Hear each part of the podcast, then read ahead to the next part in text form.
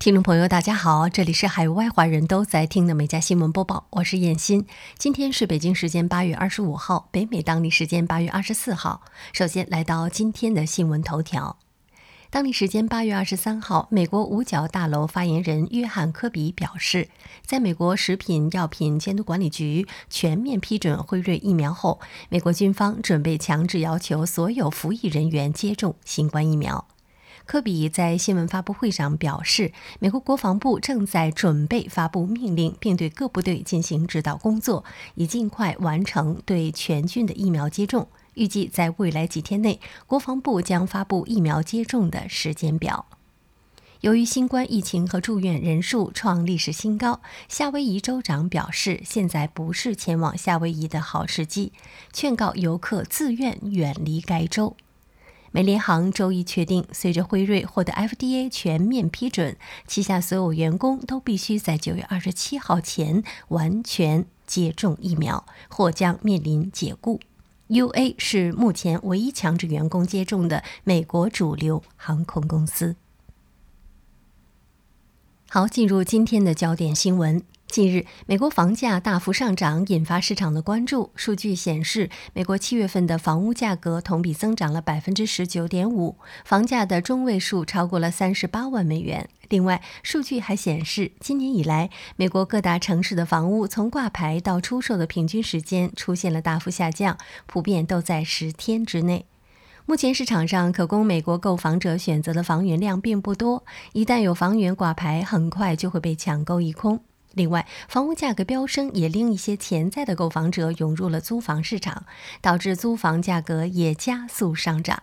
对此，罗森伯格的首席经济学家近日表示，美国的房价目前正处于极高的水平，未来将不可避免地出现暴跌，也就是很有可能会出现楼市黑天鹅事件。据报道，日前，印度药品监管机构批准了其国内生物制药公司生产的新冠疫苗 ZYCOV-D 的紧急的使用授权。这也是世界上第一种新冠病毒 DNA 疫苗。据介绍，此前印度已经批准了三种新冠疫苗的紧急使用授权，三种疫苗已经接种超过5.7亿剂。数据显示，ZYCOV-D 疫苗能够在二十五摄氏度的温度下保存至少三个月，年产量高达一点二亿剂。完全接种需要三剂，三剂后预防接种者感染新冠病毒的有效率为百分之六十六。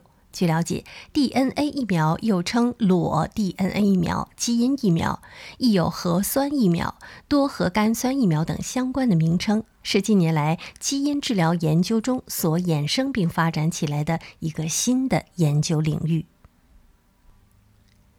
热带风暴亨利登陆美国期间，有美国市民拍到了一道闪电击中纽约世贸中心的一瞬间。据报道，纽约市民居民瑞安拍下了这一幕。视频显示，一道紫色的闪电突然落下，瞬时照亮天空，击中了世贸中心的尖顶。根据美国国家飓风中心消息，当地时间八月二十二号中午，热带风暴亨利在美国罗德岛州东南部登陆。预计将会有多个州超过四千二百万人受灾。亨利在登陆前虽然已经从飓风降级为热带风暴，但威力仍然是接近飓风的。在罗德岛州登陆后，亨利将继续向内陆移动，预计可能给康涅狄格州、罗德岛州、马萨诸塞州带来洪涝等灾害，并会造成断电等影响。康涅狄格州最大的电力公司表示，亨利很可能会造成当地五到十天的大面积电力瘫痪。随着中国留学生人数回升至疫情疫情前水平，美国开始重新为中国学生发放签证。报道称，在新冠疫情导致签证审批暂停后，美国在即将到来的秋季学期开学前恢复向中国留学生发放签证。消息称，即便赴美留学生的签证程序已基本恢复正常，某些高科技或战略领域研究生的签证事宜继续会受到更严格的审查。美国《华尔街日报》表示，外国留学生是美国大学的主要收入来源。受到疫情的影响，去年秋季美国大学的入学人数大幅下降，持 FM 签证的外国留学生数量下降了百分之十八，申请签证的新生人数下降了百分之七十二。报道称，中国留学生约占美国国际学生总数的三分之一，签证的不确定性给美国高校带来的沉重的压力，或许是美国政府实行此项新政的原因。美国二十六岁的职业拳击手格文塔·戴维斯日前在社交媒体上直播了他乘坐的私人飞机坠毁的事故现场。据报道，当天早上，戴维斯在社交媒体上分享了一张照片，显示他和朋友们准备乘私人飞机出行。这架飞机在起飞时遇到故障，还没有完全飞起来便坠毁在机场。据介绍，戴维斯和朋友坐在跑道上拍摄着不远处坠毁的飞机。可以看见飞机头部着地，消防部门已经到达现场。戴维斯说：“我很好，只是受了点伤。我在冒汗，我在发抖，这太疯狂了。”戴维斯还称赞飞行员说：“他做得很好。”目前尚不清楚是什么原因导致了飞机的故障。国际货币基金组织新一轮规模为六千五百亿美元的特别提款权普遍分配方案二十三号生效，这是 IMF 历史上规模最大的特别提款权分配。根据 IMF 当天发表的声明，本轮新增特别提款权将按照现有份额比重提供给各成员。其中，新兴市场和发展中经济体将会获得约两千七百五十亿美元的支持，包括向低收入经济体提供的二百一十亿美元。IMF 总裁格奥尔基耶娃当天表示。在新冠疫情导致的经济危机背景下，本轮特别提款权分配将为全球经济体系提供额外的流动性，补充各成员外汇储备，帮助成员加大应对危机的力度。美国蒙大拿州一个学区以四千美元奖金作为福利，邀请人们试驾黄色的校车，希望能够借此吸引人们接受校车司机的工作。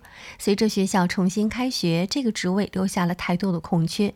据报道，特拉华州一个学区则提出向家长支付七百美元，让他们自己承担交通费用。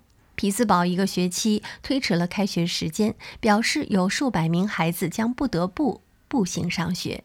全美各地的学校都在采取发放奖金、提供培训以及增加时薪等措施，来吸引更多的司机。据报道，位于美国波士顿的二二拍卖公司上周以七十八万七千四百八十四美元的天价，将一本由已故苹果公司联合创始人史蒂夫·乔布斯以及公司早期投资人麦克·马克库拉签名的 Apple 二代电脑使用手册成功拍出。这本手册共有一百九十六页。乔布斯在目录页对面写道：“朱利安，你这一代人是第一代伴随电脑成长的人，去改变世界吧。”史蒂夫·乔布斯，一九八零年。据报道，美国橄榄球联盟中印第安纳波利斯小马队的老板吉姆·埃尔塞拍下了这本手册。当我们回想过去两个世纪以来最伟大、最具创造精神的人物的时候，史蒂夫·乔布斯肯定位列其中。他在一份声明中说。乔布斯是一位真正的变革性人物，他改变了人类的思考、做生意和日常互动的方式。詹姆斯有望成乔丹之后 NBA 第二名亿万富翁球员。福布斯近日称，作为四届 NBA 常规赛 MVP 的获得者，詹姆斯目前还不是亿万富翁。报道称。十八年职业生涯中，詹姆斯赚取超过十亿美元，包括近四亿美元的薪水和超过六亿美元的场外收入。扣除税收、支出和投资回报后，詹姆斯的身家约为八点五亿美元。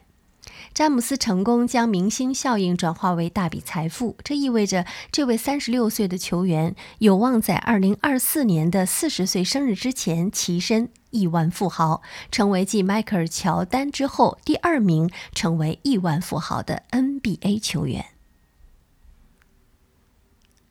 近日，美国俄勒冈州数千只沙币被潮水冲上了海滩后死亡。据介绍，搁浅的时候它们还活着，但沙币只能在海洋外存活几分钟，不久便开始死亡。当地水族馆建议海滩游客不要把活的沙币带回家，因为它们的气味相当难闻。沙壁又被译为沙钱，生活在潮间带或潮下带的沙滩表面，或埋在沙内。由于其栖息处及外形多呈圆盘状，宛如一个银币，沙壁之名便由此而来。据报道，近日美国一家公司研发的空中出租车计划于2024年商用。德国一家公司研发的空中出租车计划在奥兰多国际机场附近建立枢纽空港。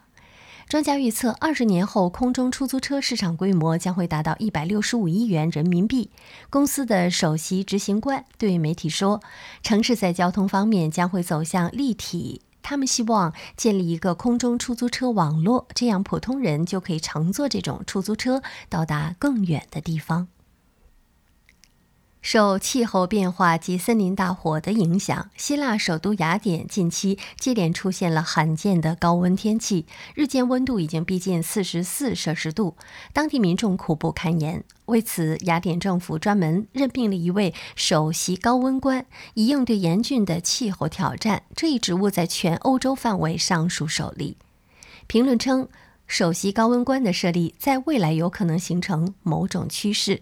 在雅典之前，受酷暑困扰的美国佛罗里达州迈阿密戴德县就任命了北美地区的首位首席高温官。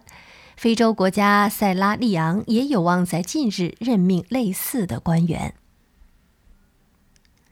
英国三十八岁的约翰·维斯特莱克和妻子莎拉近日在威尔士度假的时候，拍摄了一段恶作剧的视频。视频中，约翰用手机闪光，诱使路过的车辆减速。据介绍，约翰和妻子正在外面等比萨外卖，他发现了一个空的测速摄像机的装置，于是便决定恶作剧，消磨时间。报道称，约翰坐在了摄像机的外壳内，用手机的灯光向路过的车辆闪烁，看看他们是否会减速。结果，被他闪过的汽车都慢了下来。当恶作剧成功的时候，可以听见两个人的大笑声。视频被分享在社交媒体上后，有网友质疑约翰的行为是否违法，还有网友评论说：“三十八岁吗？该长大了。”据报道，澳大利亚悉尼封城期间，一位妻子想念以前去酒吧的欢乐时光，于是体贴的丈夫用四个小时在自家车库造出了一间酒吧。凯琳·鲁尔和丈夫丹尼尔购买了不到三百美元的材料，并录下了建造酒吧的过程。丹尼尔不超过四小时就把酒吧盖好了。凯琳告诉媒体：“我们通常每周和朋友去当地的酒吧玩一次，但由于疫情，只好待在家里。我们真的开始想念那里了。”这条视频发布到网上后，很多人在下面留言。有网友评论说：“这是我见过最浪漫的事。”据报道。泰国考爱国家公园入口处一座大象雕塑，本月初被一头公象当作情敌撞翻在地，游客们目睹了这戏剧性的一幕。